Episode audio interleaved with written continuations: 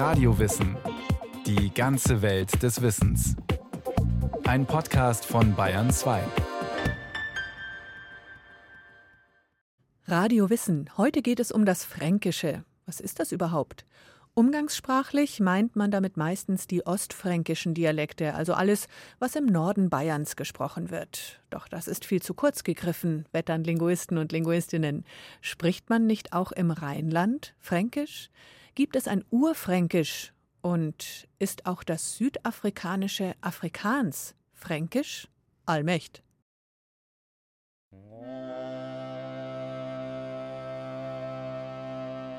Ich finde ja ganz schön die verschiedenen Bezeichnungen für Quark, die es bei uns in Unterfranken gibt. Die haben alle diesen Zusatz Käse hinten dran und vorne dran steht immer die Bezeichnung für das Küken, weil dem früher oft der Quark als Futter gegeben wurde.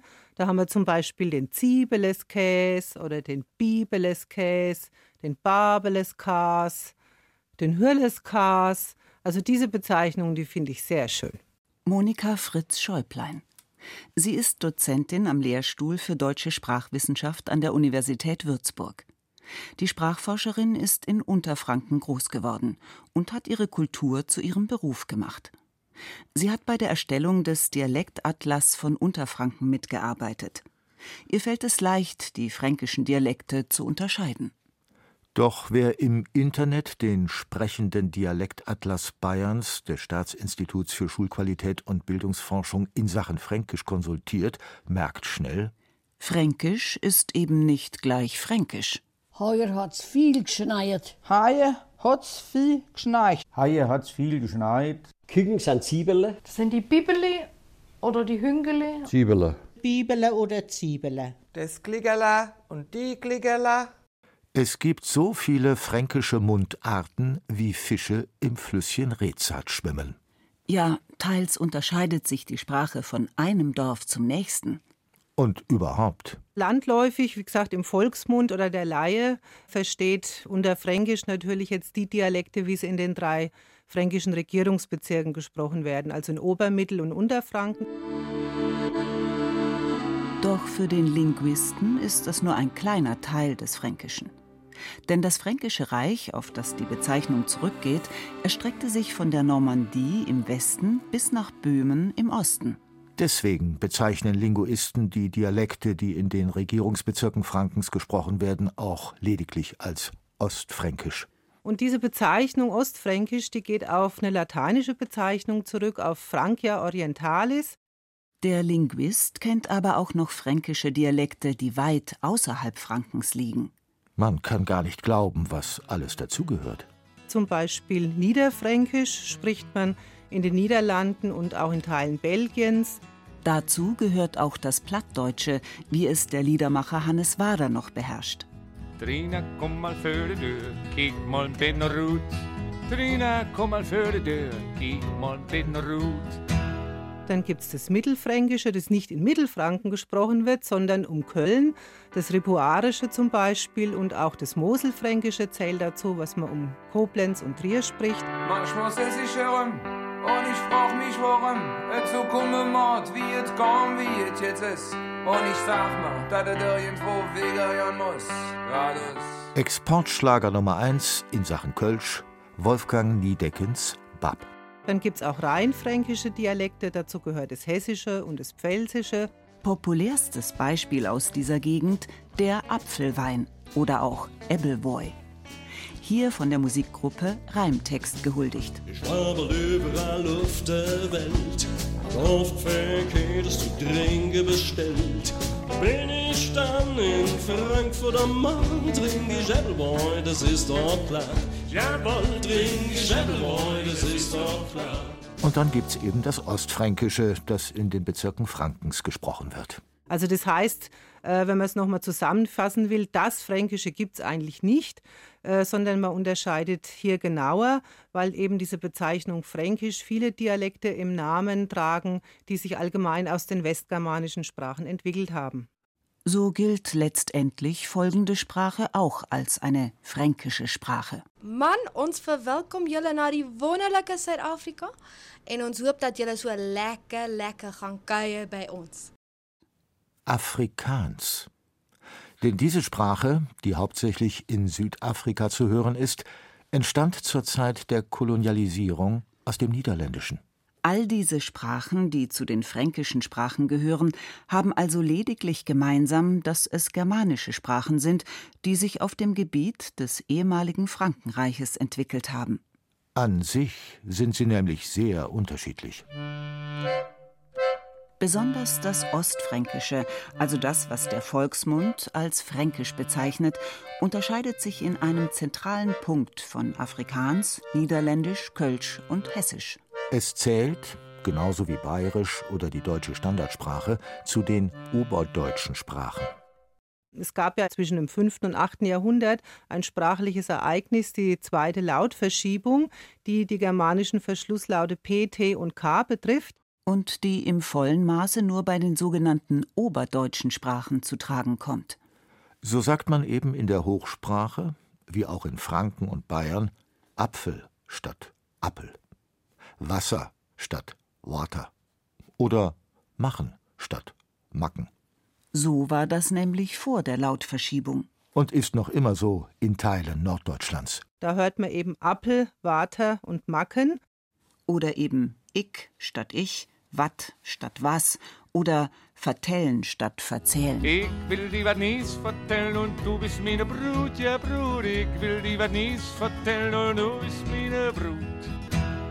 Die Grenze, die das Ostfränkische von allen anderen fränkischen Dialekten trennt, heißt landläufig auch der Äppel-Äquator. Grit Nickel, Linguistin und Dialektologin.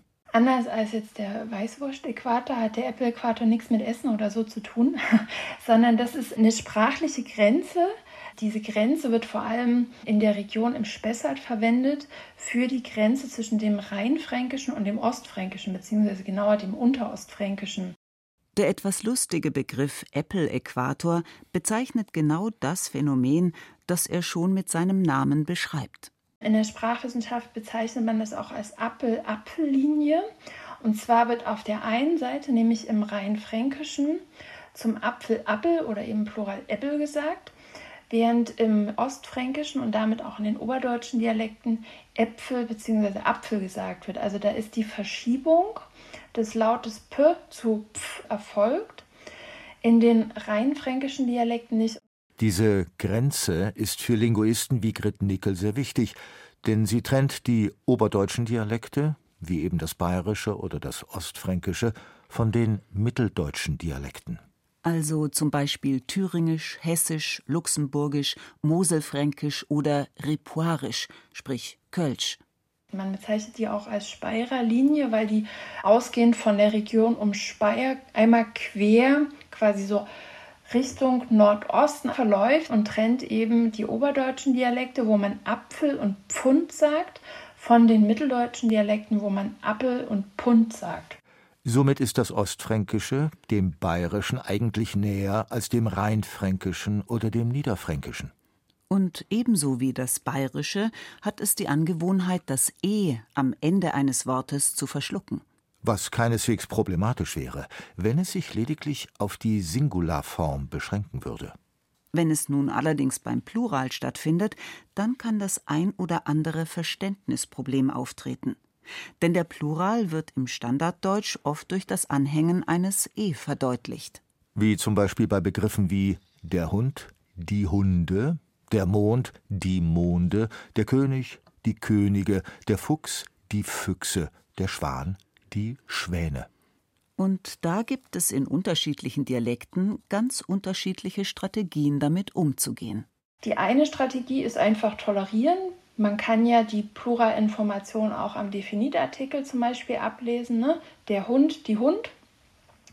Oder es wird einfach ein analoger Umlaut reingenommen. Also ursprünglich, historisch, war kein Umlaut bei diesem Substantiv zu finden, aber wir haben es zum Beispiel bei der Fuchs, die Fix, das wäre jetzt ein Beispiel, wo das Wegfallen des E's nicht problematisch gewesen wäre, weil wir den Umlaut schon mit dabei hatten, historisch gesehen. Und man nimmt dann diesen Umlaut zum Beispiel von Fuchs, Füchs und überträgt ihn zum Hund. Der Hund, die Hünd. Das ist eine Pluralform, die man im Ostfränkischen relativ häufig findet. Oder man hängt an diesen Hund noch ein N hinten dran. Der Hund, die Hunden beispielsweise. Beim Hund oder dem Fuchs macht das Weglassen des Plural-Es ohnehin keine großen Verständnisschwierigkeiten, denn hier unterscheiden sich, wie bereits gesagt, Einzahl und Mehrzahl schon allein durch den dazugehörigen Artikel.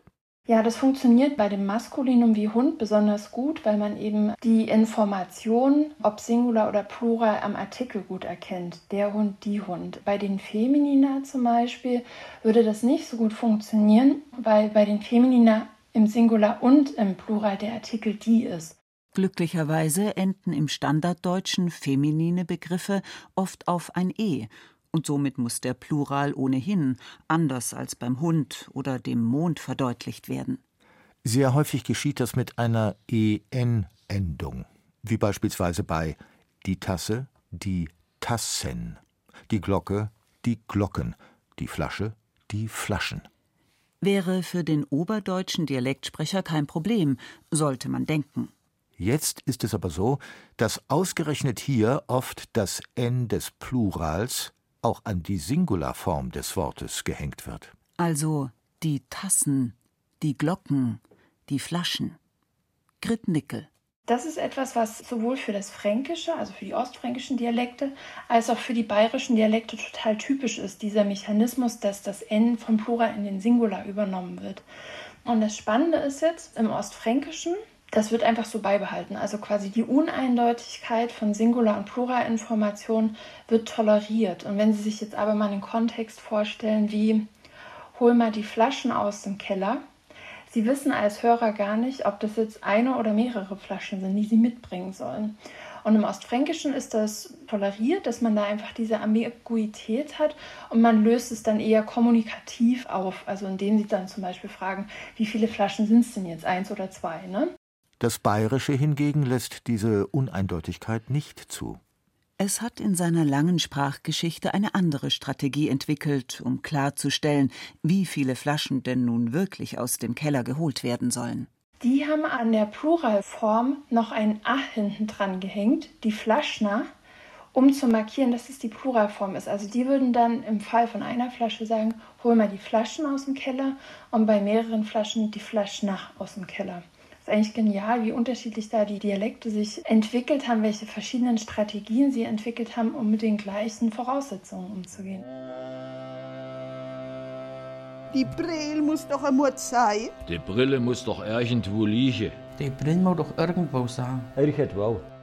Lässt das Fränkische bei der Unterscheidung von Singular und Plural mehr Ambiguität zu als das Bayerische, so ist dieses wiederum freier bei Possessivkonstruktionen. Also bei diesen Possessivkonstruktionen geht es im Allgemeinen darum, wie man eben Besitz markiert sprachlich. Ne? Also wenn man jetzt zum Beispiel hat wie das Haus von meinem Vater, kann man das eben genauso ausdrücken mit so einer, wir nennen das von-Konstruktion, das Haus von jemandem. Oder man kann es eben mit so einer Dativkonstruktion machen, also meinem Vater sein Haus. Sprachlich ist das nicht besonders schön und auch stilistisch nicht hoch angesehen, aber sehr verbreitet vor allem im Ostfränkischen und Bayerischen. Doch während das Ostfränkische den Artikel an das Geschlecht des Besitzenden anpasst, spart man sich das im Bayerischen. Und auch in den Grenzbereichen zwischen Bayerisch und Ostfränkisch, wie Grit Nickel weiß.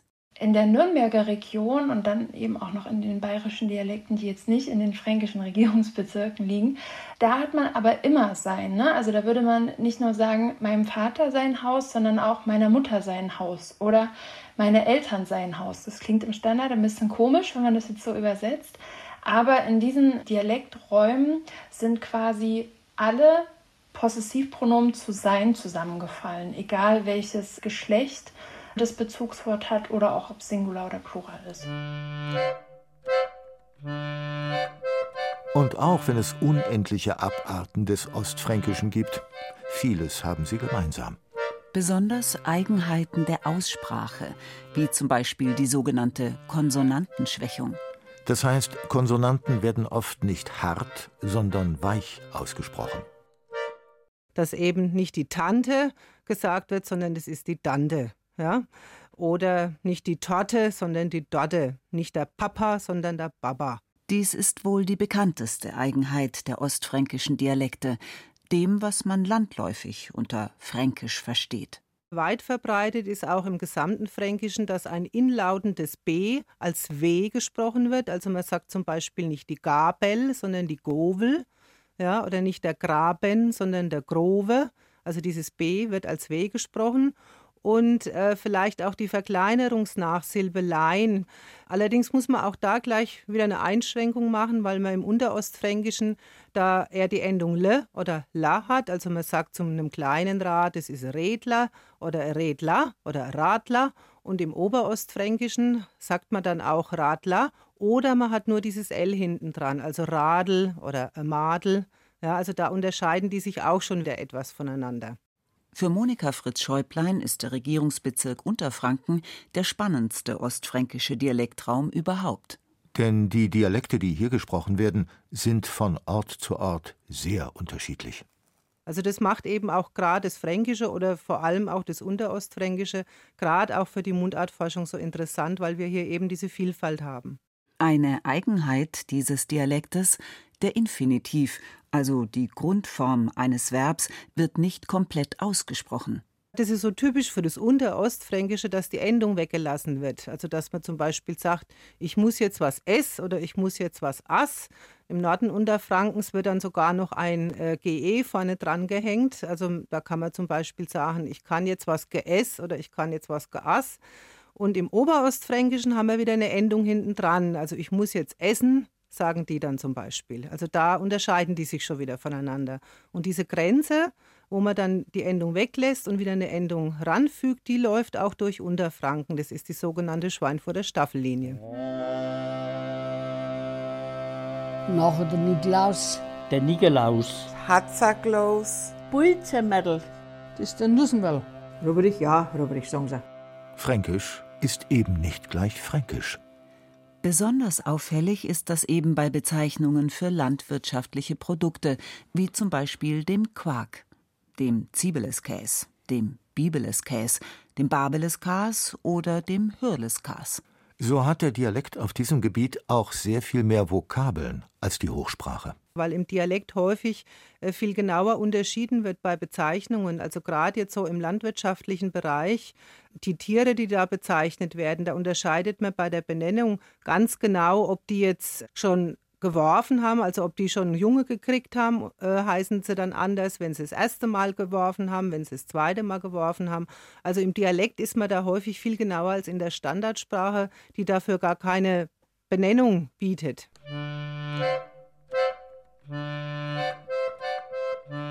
So findet man im unterfränkischen Wörterbuch auch einen Begriff für das Schwein allgemein. Suckel und einen ganz anderen für das kleinste Schwein, das im Wachstum zurückbleibt. Butzel. Manche Begriffe sind so spezifisch, dass man sie gar nicht anders ausdrücken kann. Zum Beispiel angedickst. Ja, ich hab dich gegikst, ja. So mit dem Finger angestoßen, ja, ja. Stumpen sagt man da auch dazu. Also wenn man so mit dem Fingernagel eher so, ja, wenn sie ein bisschen gikst halt, wie bei einer Nadel. Monika Fritz-Schäuplein liebt ihre Sprache. Doch welches ist denn Ihr Lieblingsausdruck im Unterostfränkischen? Ach Gott, da fragen Sie mich jetzt was. Da gibt's viele, obwohl das Schönste finde ich eigentlich liedschäftig. Ich fühle mich heute so richtig liedschäftig oder der Tisch ist liedschäftig. Also wenn ich mich jetzt zum Beispiel nicht so wohl fühle, wenn es mir gesundheitlich nicht so gut geht, dann fühle ich mich liedschäftig. Oder wenn der Tisch ein Wackelbein hat, dann ist der Tisch liedschäftig. Das ist so ein Ausdruck, den man auf alles Mögliche anwenden kann, der sehr vielfältig ist und der gefällt mir sehr gut. Angst um ihren Forschungsgegenstand hat sie nicht. Sprache und auch der Dialekt verändert sich. Das ist ganz normal, das ist was ganz Natürliches weil äh, Sprache sich immer verändert und auch der Dialekt verändert sich. Das äh, haben wir bei uns auch bei den Erhebungen gemerkt. Diese kleinen Ortsdialekte, also die man früher wirklich nur an dem Ort oder in einer sehr kleinen Region gesprochen hat, die verschwinden immer mehr, also aufgrund der größeren Mobilität eben auch der Bevölkerung. Aber es bilden sich sogenannte Regionaldialekte aus, wie sie dann eben in einem größeren Raum gültig sind. Also ganz verschwinden, ich glaube, das tun sie nicht, die Dialekte. Von dem häufig beschworenen Dialektverfall bei jungen Menschen merkt Monika Fritz-Schäuplein nichts. Ganz im Gegenteil. Wenn man bei uns die Zeitung aufschlägt, da liest man so häufig von jungen Theatergruppen, also wo auch viele junge Leute mitspielen, die wirklich nur im Dialekt spielen. Also das hat ganz stark zugenommen und auch das Interesse überhaupt am äh, Thema Dialekt ist bei den Jungen wieder viel größer geworden. Und ich denke, dazu beigetragen haben bestimmt solche Leute jetzt wie der Erwin Pelzig, der Frank Markus Barwasser oder der Urban Priol, die jetzt dieses Fränkische äh, eben wieder salonfähig gemacht haben. Also ich glaube, die haben da einen ganz großen Anteil dran.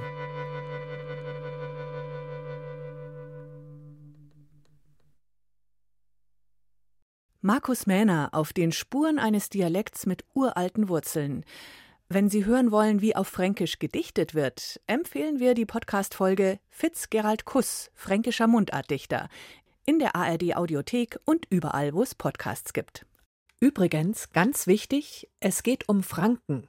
Bayern 2 begleitet die Bayerische Landesausstellung 2022 in Ansbach, die bis zum 6. November gezeigt wird. Unter bayern2.de slash Landesausstellung finden Sie eine Menge spannender, unterhaltsamer und schlicht unentbehrlicher Informationen über die Frage der Landesausstellung Was ist typisch Franken? Alle Links auch in unseren Shownotes.